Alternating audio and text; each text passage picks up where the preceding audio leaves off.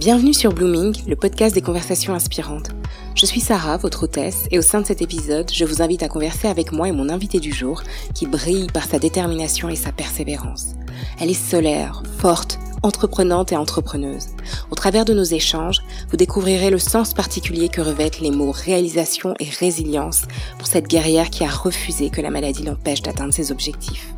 Elle porte merveilleusement son prénom et son histoire va vous inspirer. On y va On commence l'enregistrement. Oh mon dieu. C'est le tout premier épisode et j'ai le plaisir de recevoir Grace Malanda. Bienvenue Grace.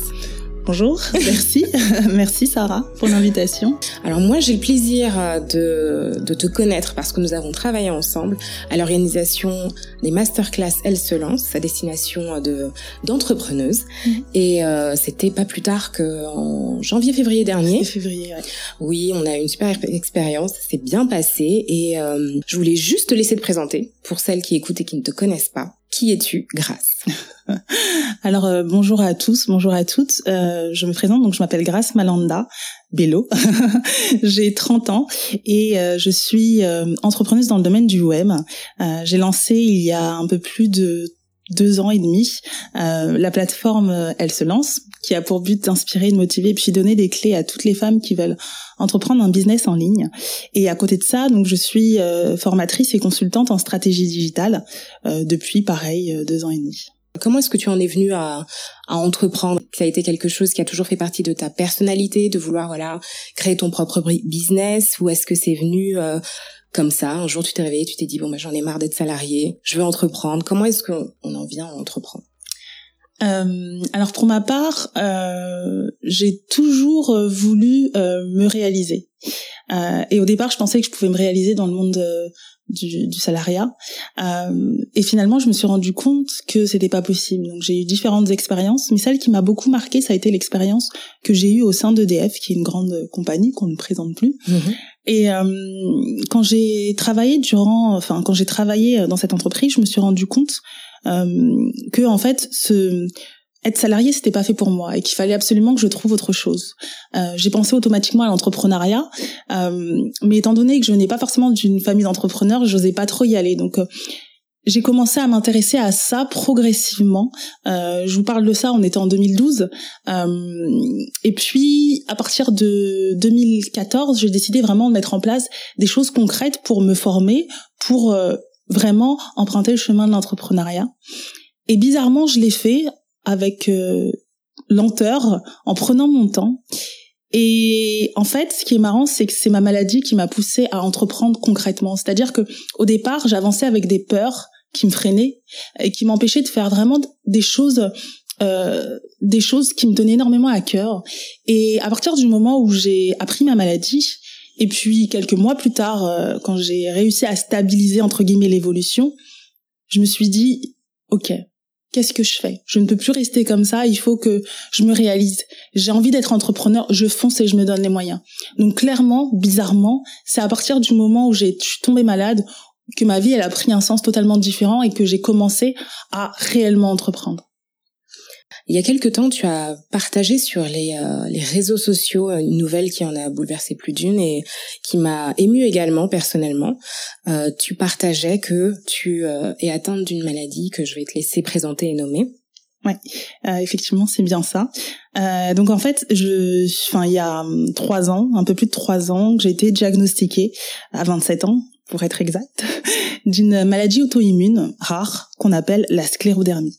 Donc, euh, pour faire euh, court, la sclérodermie, c'est une maladie qui atteint les tissus du corps. Et qui dit les tissus du corps dit les tissus forcément de la peau, euh, mais aussi malheureusement peut-être ceux du corps entier, donc des différents organes de notre corps. Et, et, donc voilà, on m'a diagnostiqué cette maladie il y a quelques années, et depuis, bah, je vis avec. Comment est-ce que tu vis avec ta maladie au quotidien? Euh, pour être honnête, euh, je me suis jamais vraiment considérée comme quelqu'un de malade en mhm. fait.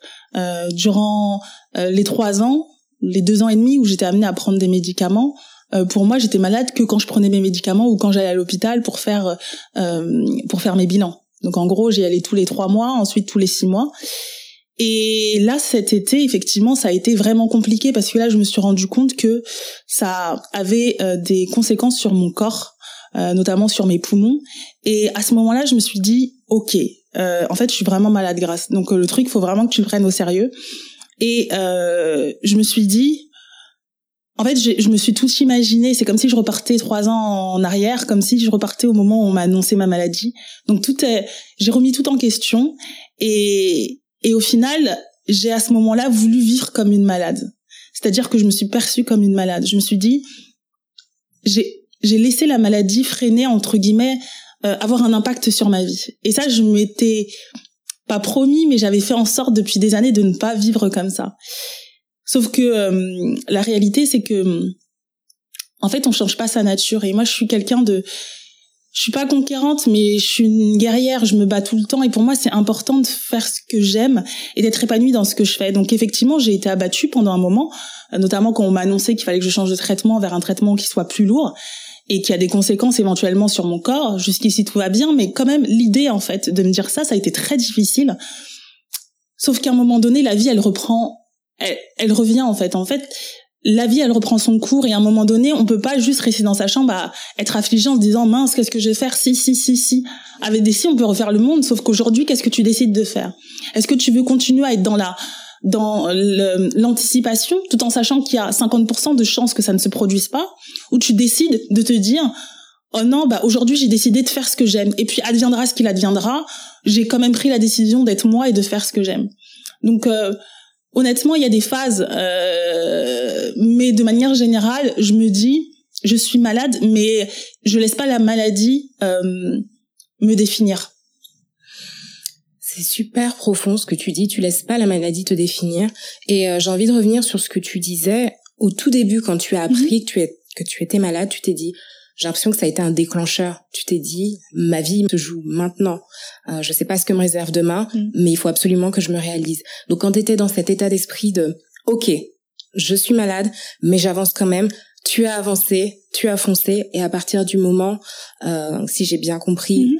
où tu t'es dit, euh, non, je suis malade. Je, c'est quelque chose qui est en moi. Mm. À partir de ce moment-là, est-ce que tu dirais qu'il y a eu un shift au niveau de ton état d'esprit? Euh, honnêtement, euh, euh, honnêtement, encore une fois, je reprends le terme que tu avais employé tout à l'heure. C'était l'aspect saison, en fait, mhm. la saisonnalité, c'est-à-dire que en fait, il y a des périodes où effectivement je suis hyper conquérante, hyper guerrière, où je me dis ok, on y va, on fonce, etc. Et puis il y a d'autres périodes euh, où bah, on est beaucoup moins, on est plus faible, on est plus fatigué, et à ce moment-là, bah, la maladie, elle reprend le dessus entre guillemets dans sur le sur le côté euh, psychologique. Mhm. Euh, et donc moi ça m'arrive. Donc c'est une question de de phase. Euh, du coup, pour répondre à ta question, je dirais que le seul changement qu'il y a eu, c'est mon état de santé en fait. C'est mon état de santé qui opère à ces changements psychologiques parce que au départ, comme je te dis, je me considérais pas comme étant malade jusqu'au jour où bah, j'ai compris qu'il y avait des réactions par rapport à mon corps. Euh, et puis grâce à mon euh, traitement, grâce à mon régime, enfin voilà, tout ça, ça s'est atténué. Donc j'ai pas forcément euh, de symptômes très forts. En tout cas, pendant longtemps, j'ai pas eu de symptômes très forts de ma maladie, jusqu'à cet été où là, clairement, j'avais des problèmes de respiration. Donc là, à ce moment-là, bah, vous vous mettez à penser à tout et n'importe quoi. Et c'est à ce moment-là, effectivement, que bah oui, j'ai opéré un shift dans ma tête qui m'a dit bah ok, grâce en fait, t'es grave malade. Enfin, t'es pas gravement malade, mais voilà, il y a des choses qui ont été atteintes. Euh, tu peux plus te permettre de faire comme avant. Mais c'était faux. Mais c'est ce que je me suis dit. Donc entre euh, vie, euh, enfin vie professionnelle, aspiration, goals, euh, settings et tout, il y a ce que tu insinues, je pense, c'est qu'il y a aussi une une idée d'équilibre à trouver ouais. entre voilà ce que tu es dans ton mental et ce que parfois ton corps aussi peut te dire à cause des circonstances. Tu penses que euh, avoir été exposé à cette expérience de vie t'a amené à trouver un meilleur équilibre? Oui, certainement, forcément, euh, parce qu'avant j'étais euh, comme beaucoup, je pensais que rien n'avait de, de, conséquences graves. Je pensais être une super héroïne, que je pouvais manger n'importe comment, ne pas faire du sport, euh, je pouvais euh, avoir, enfin pas dormir le soir, avoir une vie trépidante entre guillemets et ne pas avoir forcément de conséquences euh, physiques. Et j'avais tendance à dire oh bah c'est bon, mon corps il va gérer. Sauf que cette maladie elle m'a fait comprendre que le corps et l'esprit c'est hyper lié et que forcément euh, la manière dont on on se parle à soi-même le discours intérieur que l'on a mhm. avec soi-même. Ça, c'est des choses qu'on néglige, mais c'est hyper important. Et la manière dont on traite son corps, c'est important. Et la manière dont on dont on traite les autres, en fait, ça remet vraiment tout en question. Et moi, j'ai appris quelque chose euh, qui est le self-care. C'est les gens vont te dire que euh, euh, voilà, on n'a pas le temps, on a une vie, etc. Et qu'aujourd'hui, on est tout le temps dans les transports et tout. Euh, on peut pas prendre soin de. Mais ça, c'est faux en fait. Et cette maladie, elle m'a permis de me rendre compte que c'est important de prendre soin de soi et de se respecter. En fait, cette maladie, elle m'a permis de me rendre compte que je me respectais parce qu'avant, je pensais me respecter en me disant. Euh, en fait, je respectais pas mon corps. Je lui faisais infliger tout et n'importe quoi en pensant que c'était normal. Et la réalité, encore une fois, c'est que c'est comme une voiture, ça s'entretient. Et moi, malheureusement, j'ai j'ai pas été dans cet état d'esprit-là. Et depuis la maladie, j'ai compris que mon corps, bah, c'était mon plus bel instrument et que pour ça, il fallait que j'en prenne soin. Donc oui, clairement, euh, cette maladie m'a permis de trouver un équilibre entre mes aspirations profondes, mes projets, mais aussi ce que j'étais capable de faire dans mon corps maintenant, ici et maintenant, en fait. Mm-hmm. Moi, il y a quelque chose qui m'a beaucoup euh, touchée quand euh, tu as posté sur Instagram mhm. et que on s'est appelé euh, un peu plus tard dans la journée parce que collaborons également ensemble sur d'autres projets. Et on discutait et tu as commencé à vraiment m'encourager. Et comme je le disais en introduction, j'étais vraiment à une période compliquée, vraiment mhm. au moral ça dans le moral ça n'allait pas. Et puis ouais, il y avait plein d'autres choses aussi qui venaient entacher tout cela.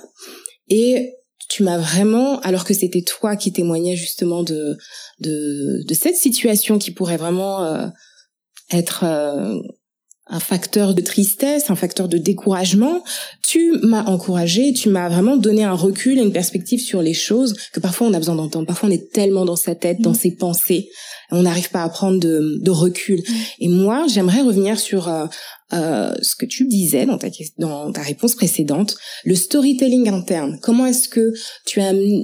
Qu'est-ce que tu t'es dit quand tu as appris que tu étais malade et qu'est-ce que tu as décidé de changer dans tes pensées pour pouvoir à un moment sortir d'un état d'esprit euh, peut-être de tristesse, mm-hmm. de négativité face à ce qui t'est arrivé et qui est quand même assez légitime.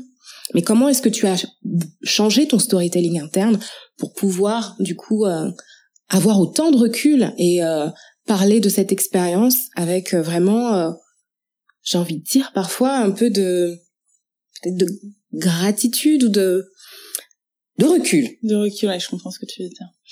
Euh, honnêtement, bah, quand j'ai appris ma maladie, j'étais effondrée. Franchement, je veux pas me mentir, j'étais hyper effondrée. J'ai appris que j'étais malade en, euh, on était en février. Déjà, ils ont mis, les médecins ont mis trois voire quatre mois à euh, comprendre que j'étais malade parce que j'avais plein de symptômes. C'est une maladie rare, les gens savent pas exactement ce que c'est. Donc euh, j'ai commencé à avoir de gros symptômes à partir du mois de novembre. Euh, C'était en novembre 2014. J'ai été diagnostiquée en février 2015. Donc en gros, j'ai eu, enfin voilà, à un moment donné, vous avez mal partout. J'avais la peau qui me pique. Enfin voilà, j'avais euh, mal aux yeux. Enfin j'avais plein de choses étranges. Est-ce que ça se manifeste comment déjà? Bah, ça se manifeste. Euh, après, chaque personne est différente. Moi, ça s'est manifesté, par une dépigmentation. C'est comme ça qu'on a commencé à aller chercher ce qui se passe, enfin, ce qui allait pas en fait. Euh, et c'est grâce à une dermatologue que j'ai su que j'étais malade. En tout cas, c'est elle qui a entrepris euh, de faire justement les examens nécessaires pour comprendre ma, ce que j'avais concrètement. Euh, mais c'était ça, c'était une dépigmentation au niveau du visage. Ensuite, ça a été des, des picotements au niveau du corps. Donc, c'est des vaisseaux qui s'éclatent. Euh, au début, il y en avait un peu, et puis après, il y en a eu beaucoup, et on comprend pas, on est fatigué. Je dormais quasiment tout le temps, mais euh, tout le temps, tout le temps, tout le temps. Je rentrais, j'étais hyper fatiguée. Euh, je dormais hyper longtemps. Euh, j'avais des problèmes d'intestin, j'avais du mal à digérer. Enfin voilà, en gros, j'avais euh, tout mon corps qui était en alerte et qui me disait ça va pas. Sauf que moi, je savais pas ce que c'était. J'allais voir les médecins, ils me disaient que c'était dans ma tête. à un moment donné, j'avais dans la nuit, j'avais des palpitations et j'allais souvent aux urgences, je suis partie deux, trois fois aux urgences avec ma sœur, et je revenais bredouille, on me disait, euh, c'est dans votre tête, mademoiselle. Donc du coup, quand vous passez euh, des une période comme ça, et clairement, quand j'ai su que j'ai, été diagnostiquée, ça a été la libération. mais ça a été le ça a été la libération d'un côté parce que on a mis un nom sur ce qui allait pas donc dans ma tête je me suis dit on va pouvoir le traiter sauf que pas vraiment parce qu'au final on vous dit que bah c'est une maladie qui se traite pas en fait. On sait pas la traiter cette maladie là mhm. c'est une maladie qui est euh, entre guillemets censée être à vie. Euh, et euh, c'est quelque chose qui euh, ben voilà il y a pas de traitement pour ce genre de maladie. Les gens vivent avec et, euh, et, quand vous entendez ça, vous vous dites mais c'est pas possible. Déjà, vous avez jamais entendu la maladie sclérodermie, vous savez même pas ce que c'est. Vous renseignez et après vous voyez tout ça, vous voyez tout ce qui se passe sur internet. Vous dites mais non, mais qu'est-ce qui se passe, etc. Euh, et ensuite on vous donne un traitement. Clairement, moi pendant euh, deux mois, j'étais alitée chez moi euh, à regarder euh, à regarder le ciel en me disant euh, bah déjà j'avais du mal à bouger parce que j'avais mal aux mains et j'avais mal un peu partout parce que forcément les vaisseaux ils sont sur tout le corps donc c'est un peu compliqué et donc j'avais hyper mal euh, et j'étais là. Il y a des fois je dormais pas et je me disais mais qu'est-ce que je vais devenir? J'avais 27 ans et je me disais merde qu'est-ce que je vais faire de ma vie quoi? Et puis moi j'ai une chance inouïe d'avoir une famille qui est juste incroyable. J'ai une sœur et euh, ma petite sœur Tracy et ma mère qui est juste incroyable et qui euh, m'a beaucoup aidé à à pas lâcher l'affaire en fait. C'est-à-dire que ma mère dans les moments difficiles elle me dit toujours il y a pire que toi. Et euh, on peut penser que c'est cruel parce que bah bien évidemment tu te dis bah, elle te dit euh, grâce ne t'appuie-toi pas sur ton sort mais en fait c'est sauveur en fait c'est sal salvateur salvateur. c'est ce qu'on dit. Et euh, en fait parce que ça me permet de me rendre compte que ok mais après on fait quoi? On avance. Mm-hmm. Donc pendant deux mois, deux trois mois, j'ai été abattue jusqu'au jour. Non, pendant deux mois, ouais, j'étais abattue. Sauf que moi, je suis, je suis une guerrière et quand j'ai su que j'étais malade, j'ai essayé de comprendre ce que c'était cette maladie. Euh, et euh, dès que je suis sortie de l'hôpital, j'ai entamé un régime. J'ai entamé un régime qui est censé aider les malades, les malades euh, de ce genre de maladie et j'ai changé plein de choses dans mon alimentation. J'ai j'ai changé plein de choses dans ma manière de consommer, et dans dans ma manière de vivre de manière générale et bah en fait ça allait mieux. C'est-à-dire que j'avais commencé en même temps le traitement médical mais aussi mon traitement euh, alimentaire. Euh, je me suis fait suivre par une naturopathe.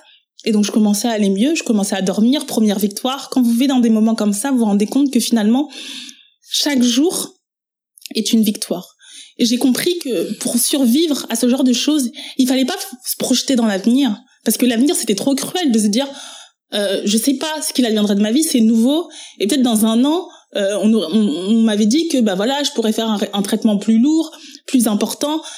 J'ai pas écouté tout ce qu'on m'a dit. Bien évidemment, je l'ai entendu, mais j'ai pas voulu en faire euh, ma réalité.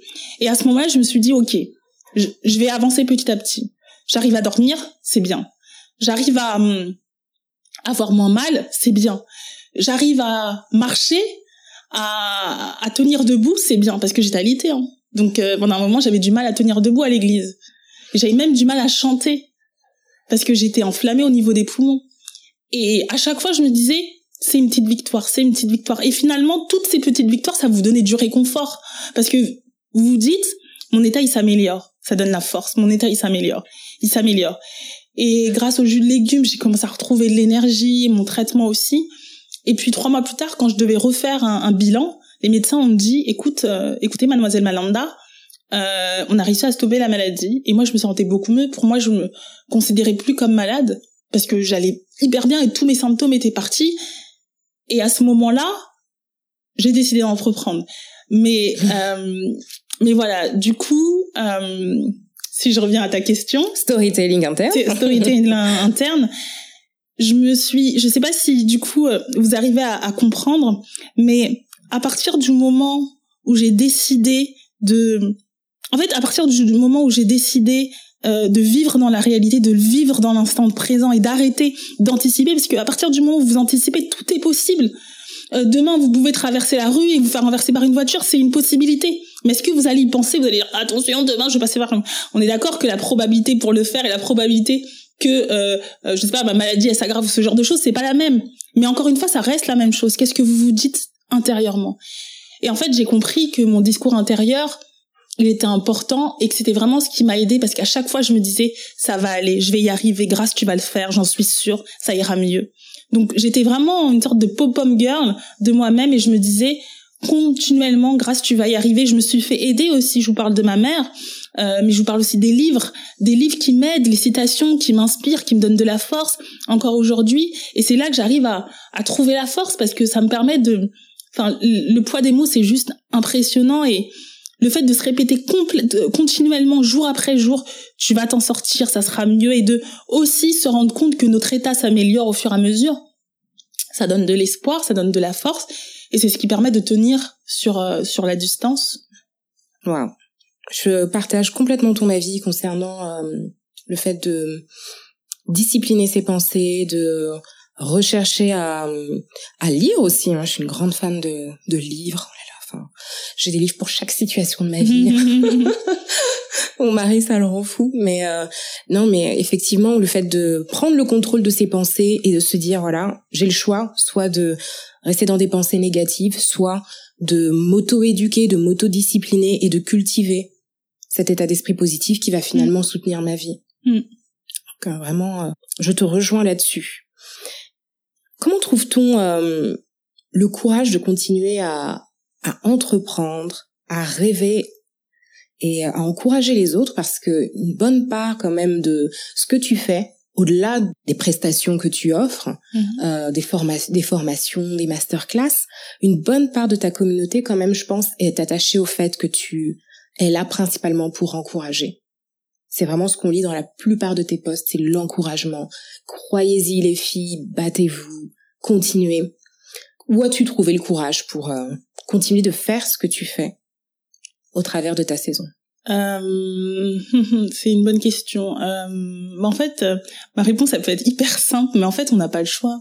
C'est-à-dire que moi, je me vois pas. Enfin, on a deux choix. Soit de se dire, bah voilà, je suis malade, et se regarder comme une malade et vivre comme une malade et être désespéré en ayant, en essayant de, de, de se projeter dans le futur et forcément pas forcément dans une situation positive ou alors se lever et se dire ok il adviendra ce qu'il adviendra. En tout cas aujourd'hui je vais faire ce que je veux. Et de pas laisser la maladie définir qui on est. Et moi j'ai mhm. fait ce choix là après ça n'empêche que parfois j'ai des moments de doute parfois j'ai des moments où je suis triste parfois j'ai des moments où ça va pas. Mais j'essaye de faire en sorte que ce soit pas euh, quelque chose de constant bien évidemment, ça fait du bien de pleurer comme tout le monde. C'est important de voilà, de pleurer, de se lâcher, d'être fâché si vous avez vous êtes fâché, d'aller voir quelqu'un si vous avez besoin de vous faire aider. Et ça aussi, c'est hyper important dans dans dans, dans le parcours d'un d'un d'un individu et d'un malade en particulier. Mais c'est hyper important dans le parcours d'un individu de se faire de se faire aider. Mais ce que je veux dire, c'est que euh, en fait, je me suis dit ouais, je vais me je vais me réaliser. Et puis euh, je suis tombée malade, j'avais 27 ans, j'avais 27 ans, j'étais euh, salariée pendant euh, des années, c'est pas forcément quelque chose qui qui me plaisait. Donc quand vous je, je vais pas dire frôler la mort parce que j'ai pas frôlé la mort, c'est-à-dire que c'était dans ma tête où je frôlais la mort. Donc je me suis imaginé toutes les situations possibles. Et je me suis dit mais si je meurs demain, qu'est-ce que j'ai fait? Qu'est-ce que j'ai laissé en fait? Et à ce moment-là, bah, quand j'étais alitée, moi j'ai pensé à tout ça. Et je me suis dit bah non, euh, moi j'ai pas envie de laisser ça.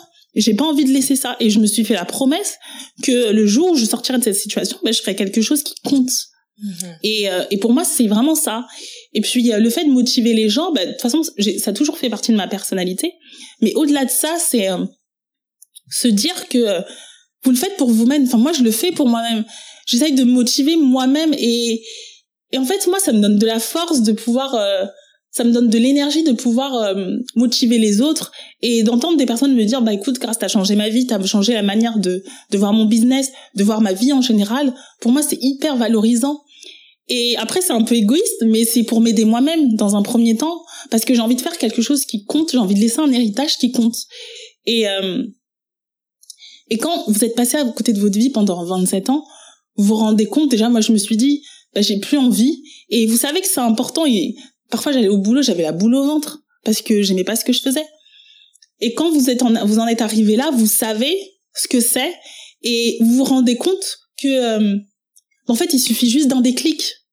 Je veux dire que moi, à partir du moment où j'ai eu mon déclic, ça a été ma vie professionnelle a emprunté un chemin totalement différent.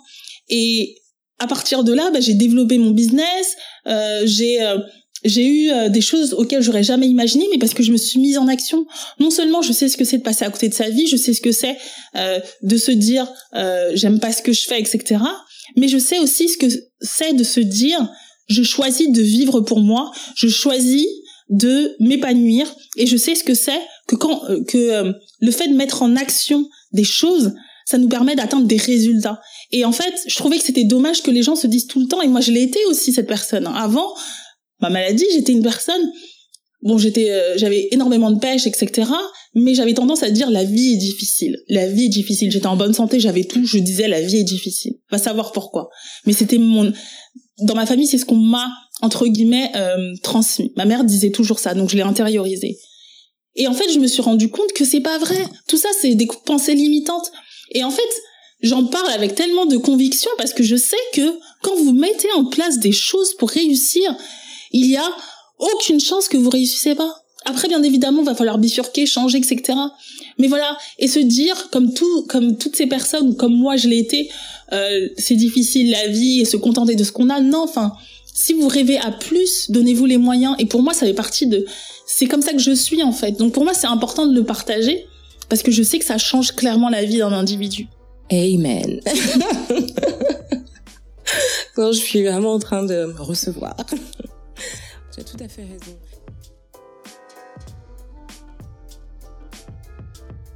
Cette conversation vous est généreusement apportée par le concours de la marque éthique aux accents indiens, Soskaya, partenaire de l'épisode. Soskaya est un showroom de jolies choses, né de la passion de deux femmes amoureuses et perdues des matières pures et des lignes simples. Leurs créations prennent vie à partir de matériaux nobles tels que le cuir, le coton ou la laine, et célèbrent l'exubérance des couleurs et des formes de l'art décoratif indien.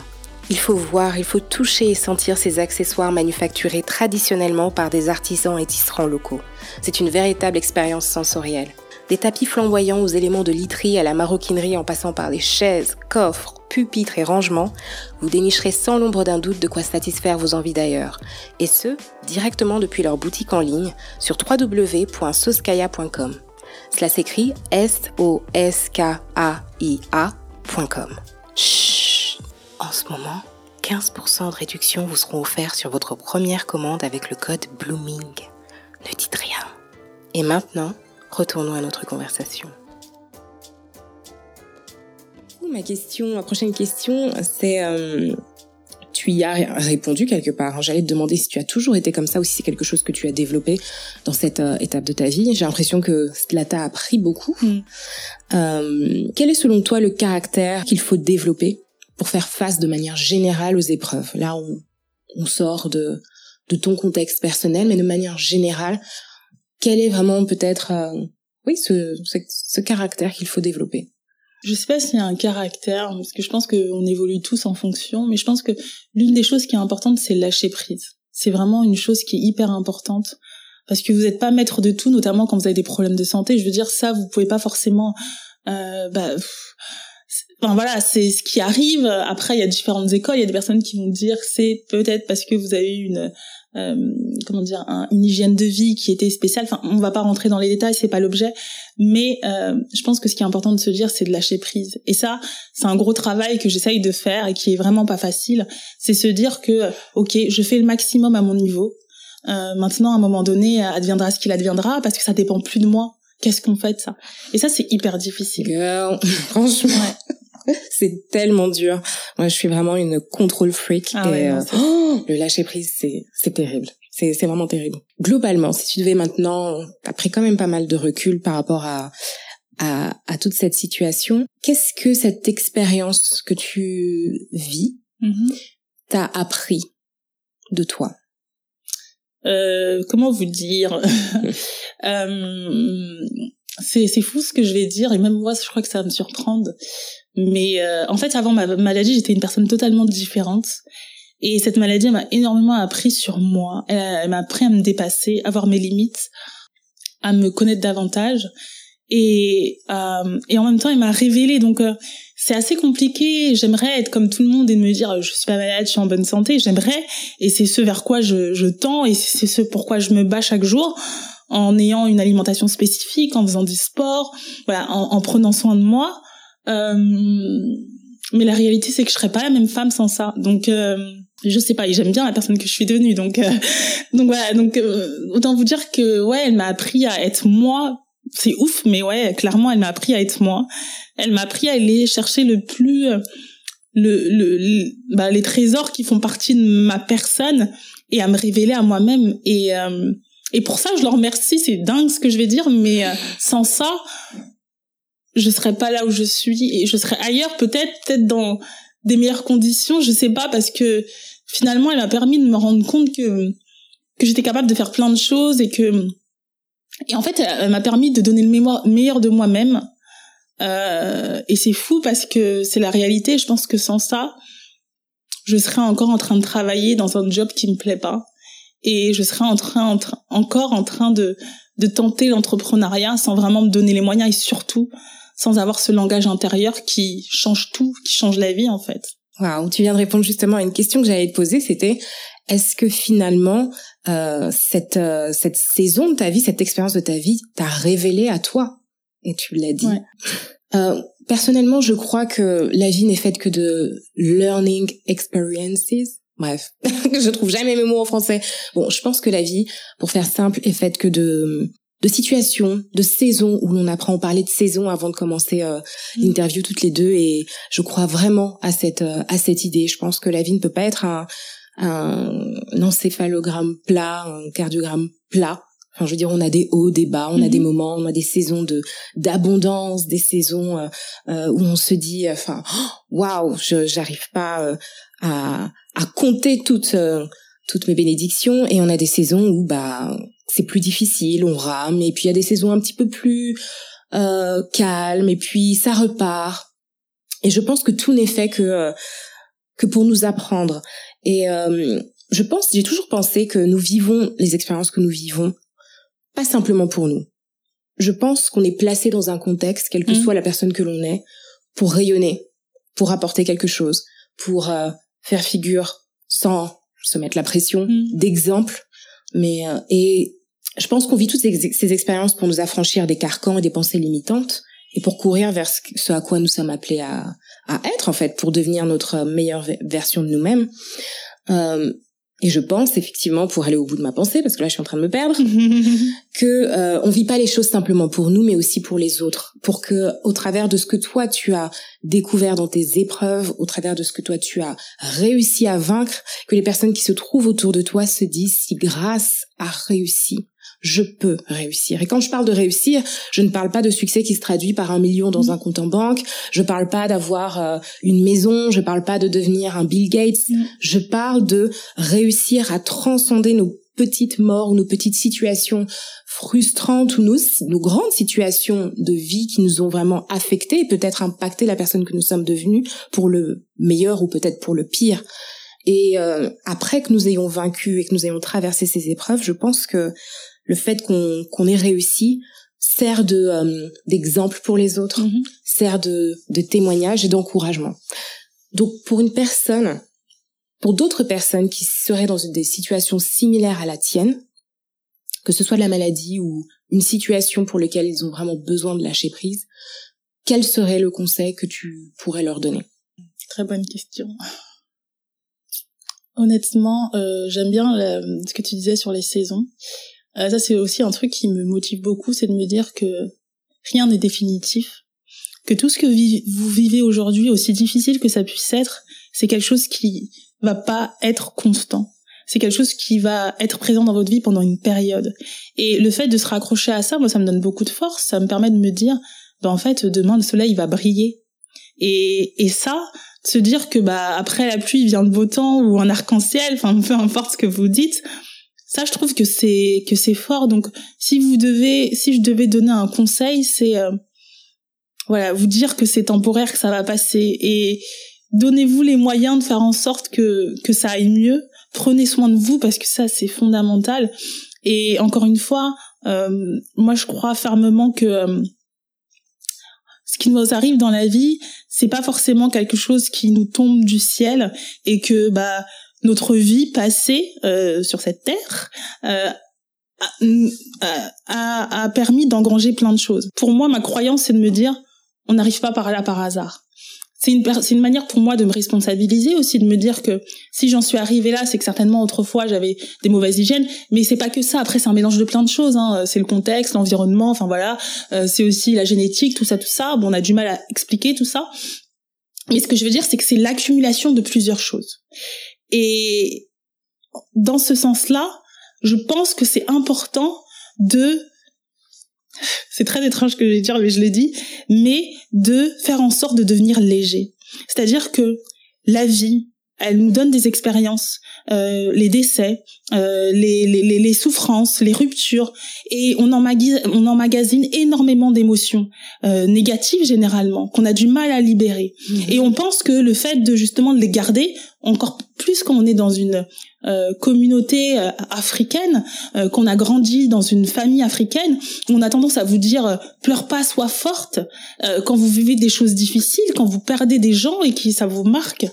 Et, et en fait, vous vous rendez compte que tout ça, c'est en fait on parle de santé du corps, mais la santé du corps, il faut pas la dissocier avec la santé mentale, et que finalement euh, ce que vous vivez dans votre corps, vous le vivez dans la tête. Et, pour moi, c'est hyper important, et c'est pour ça que je dis que c'est important de prendre soin de soi. Euh, moi, j'ai jamais vu une, une, psychologue, et pourtant, je vais pas rentrer dans les détails parce que sinon, ça serait raconter toute ma vie, et je crois que ma mère, elle pèterait un. Mais euh, à 12 ans, j'ai vu une situation hyper difficile.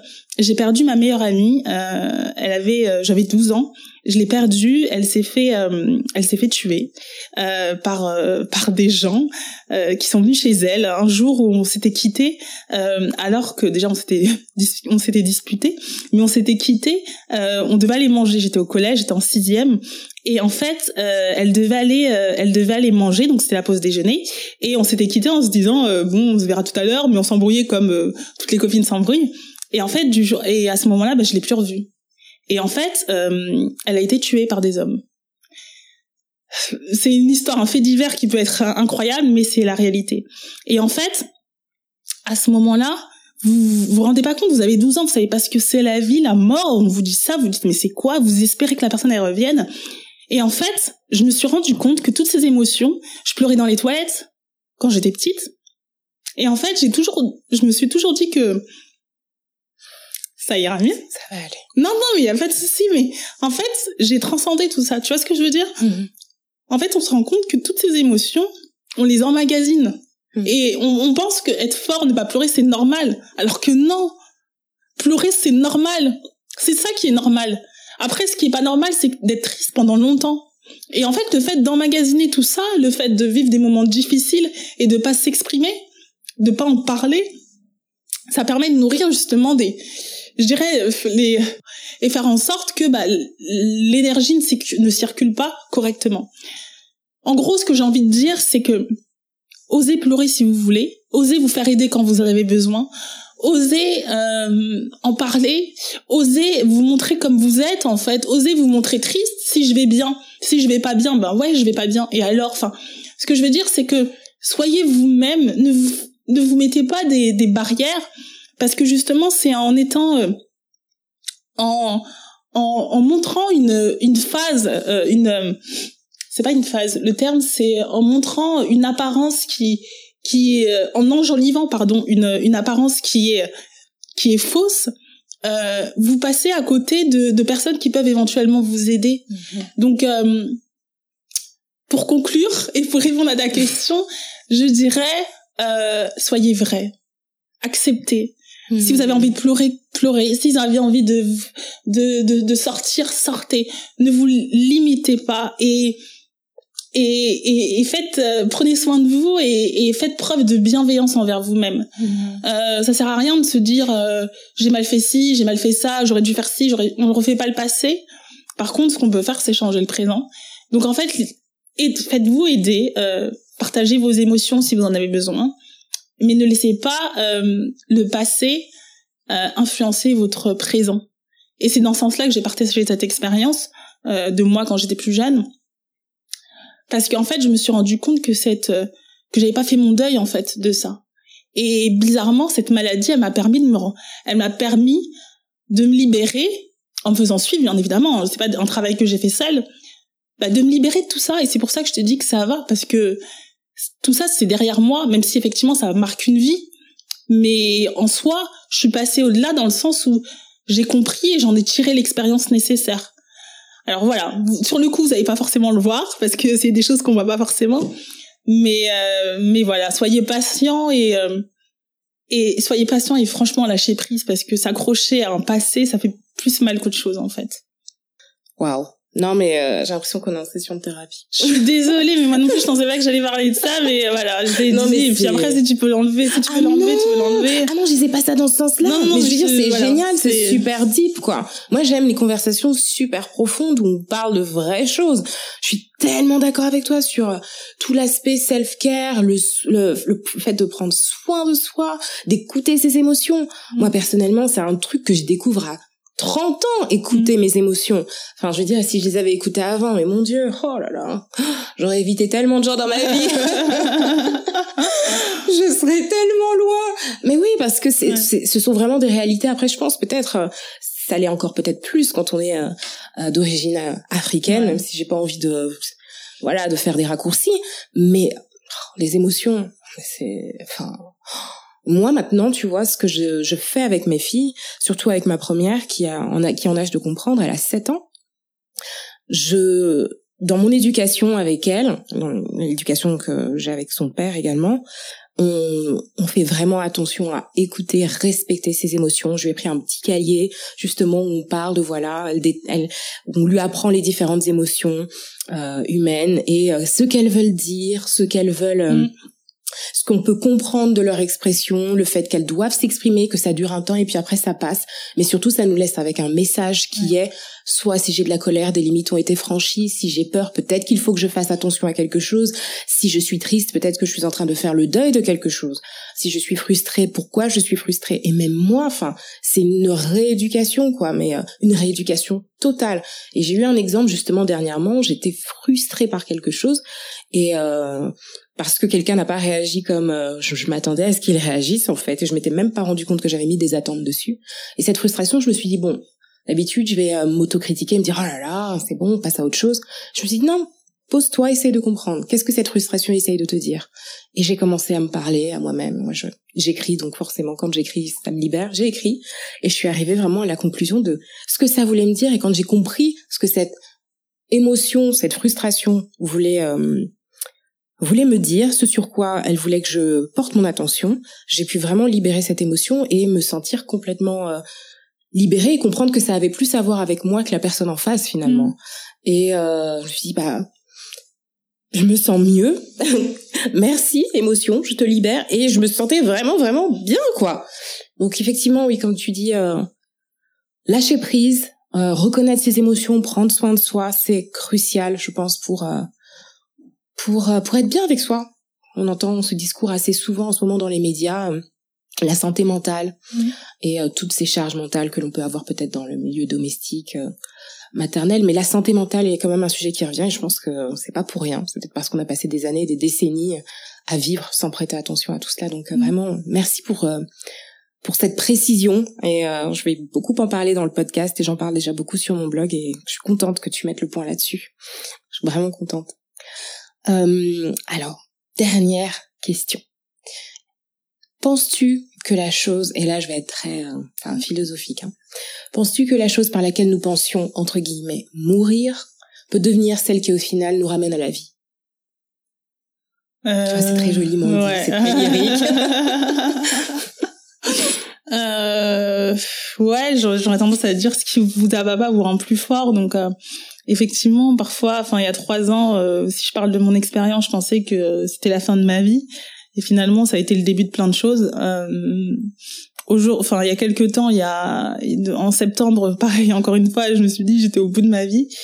Et bon, là, j'ai pas encore le recul, hein, mais euh, mais du coup, oui, effectivement, euh, la je, je, serais pas aussi philosophique, mais j'aurais tendance à vous dire que ben on fait toujours des apprentissages euh, à chaque moment, euh, nos moments de joie, quand nos moments de peine, nos moments de peine forcément plus parce qu'ils nous peinent et ils nous poussent à évoluer beaucoup plus que euh, les moments de joie ou les moments de bonheur, de plaisir, etc. Euh, mais effectivement, euh, je, ouais, je finirai en dirait ce qui vous abat pas vous rend plus forte et, euh, et que toutes les expériences de la vie vous apprennent quelque chose euh, et que euh, même si aujourd'hui vous voyez pas forcément ce que la chose va vous apporter, le message qu'elle est censée vous donner. Enfin voilà. Après, j'aurais tendance à vous dire, pour finir, seule la vraie mort et, et, et enfin et encore, tout dépend des, des croyances de chacun. Mais mais euh, mais ouais, je, je finirai en disant euh, oui effectivement il y a certaines épreuves qui peuvent nous mettre KO, euh, mais encore une fois on continue. bah faut continuer le combat parce que tant qu'on n'a pas fermé les yeux, tout est possible. Yes, yes. Alors j'ai préparé des rapid fire questions. Je parle beaucoup anglais là, donc faire des questions de fin. Donc je voulais te demander si tu devais recommander un livre, quel serait-il? Il y a plein de livres que j'aime bien, mais euh, ouais, je dirais le livre que je lis euh, actuellement, c'est euh, un livre qui s'appelle Le pouvoir illimité d'Anthony Robbins. Mm-hmm. Et, et, qui parle justement de PNL, donc programmation neurolinguistique, et qui permet vraiment de comprendre comment notre cerveau fonctionne et comment faire en sorte d'atteindre ses objectifs, peu importe ce qui nous arrive dans notre vie. Un mantra par lequel tu vis Vis ta meilleure vie. Ok. Une action de self-love, self-care que tu n'oublies jamais de réaliser. Franchement, dire merci. Au moins une fois dans la journée, ouais. Mhm. Ton plus grand sujet de gratitude Honnêtement, les gens vont me dire que je suis complètement mais je me sens hyper chanceuse. Vraiment. Vraiment, pour moi, je suis quelqu'un de très chanceuse parce que je sais pas comment l'expliquer, mais j'éprouve énormément de gratitude, même si effectivement parfois c'est pas tous les jours gris. Hein. J'ai des soleils grâce à ma boîte, grâce à ma famille, grâce à mes amis je j'ai énormément de choses, je peux voyager, je fais énormément de choses, mais voilà, je pense que bien évidemment, euh, voilà, la vie elle est colorée, euh, c'est pas du noir ou du blanc, euh, et, et, je trouve que j'ai beaucoup plus de couleurs que de tristesse, et pour ça je suis hyper, je suis hyper reconnaissante. Ton daily affirmation. C'est tu es puissante. Si tu devais t'adresser à ta maladie comme une personne en face de toi, que lui dirais-tu? Merci pour tout. Maintenant, tu peux sortir de ce corps. Super, merci beaucoup, Grâce. Merci à toi. Vous avez été inspiré? Dites-le avec des étoiles, 5 sur iTunes et un mot doux, afin que d'autres puissent le trouver et être enrichis à leur tour. Et pour suivre la sortie des nouveaux épisodes, retrouvez-moi sur le compte Instagram du podcast, at The Blooming Podcast, et sur Twitter, at Blooming Podcast où nous pourrons continuer la conversation. Un sujet que vous souhaiteriez que j'aborde ou une question à traiter anonymement sur le podcast, enregistrez votre message vocal ou envoyez-moi un mail sur iamblooming at bloomingpodcast.fr. En attendant le prochain épisode, n'oubliez pas, keep on blooming through your seasons.